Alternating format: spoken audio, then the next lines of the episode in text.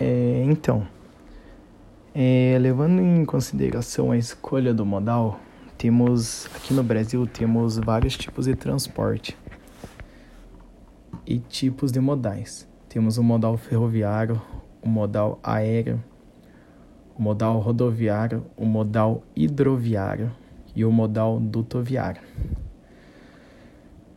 Acho que várias, várias opiniões afetam ele.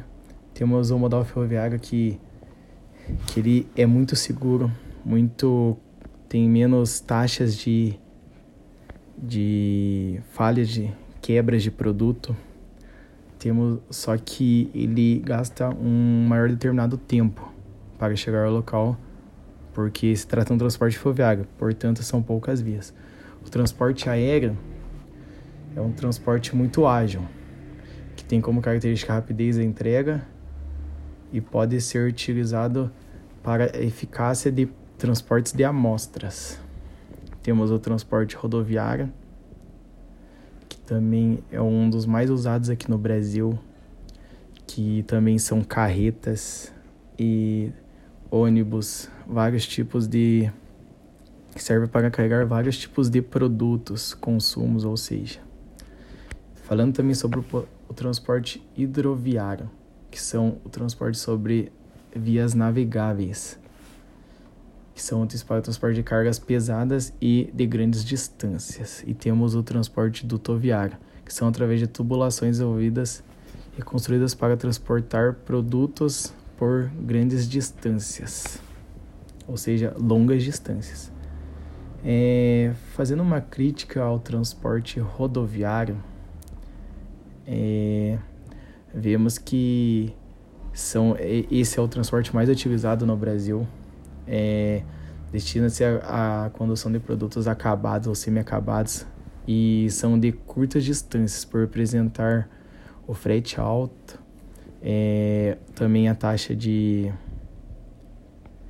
de manutenção também dos veículos e também se trata de algo que não pode carregar produtos muito, muito pesado, pois é um transporte que não aguenta produtos muito, muito pesado.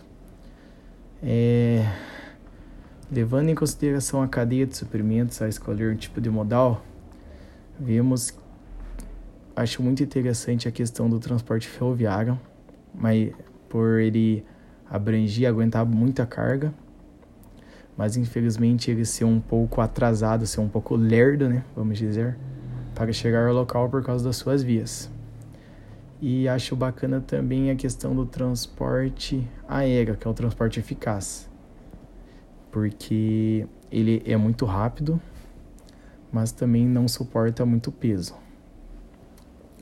É, em questão ao duto viário, vemos as vantagens dele, que ele é muito bom para longas distâncias.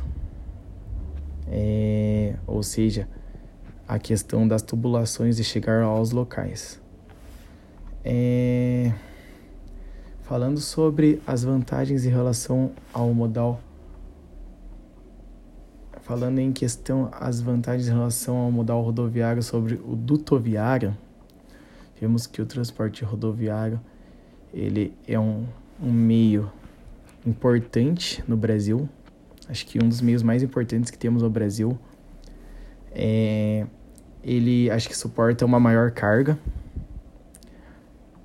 É, e acho que é mais ou menos isso. Não tem tantas vantagens para ser avaliado.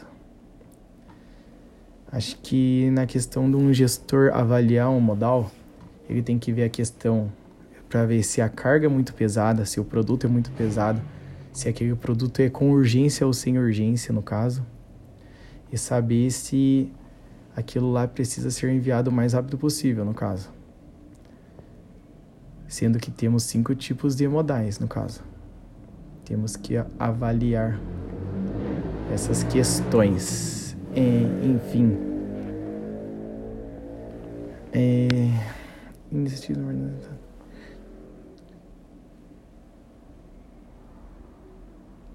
então, falando sobre o transporte ferroviário também, é, tem havido bastantes iniciativas para se expandir o transporte ferroviário, pois ele é um transporte que muitas vezes as pessoas não não se submetem, às vezes esquecem desse transporte.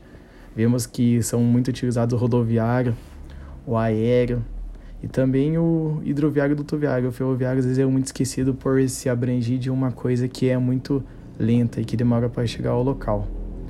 É, acho que saiu até notícias que ele vai ser expandido. É, acho muito bacana a questão do transporte ferroviário se, se abrangir em bastantes lugares, pois ele é um transporte importante. É um transporte que pode carregar muitas coisas. Mesmo sendo um transporte lento, ele é um transporte seguro e que sofre menos risco de perda.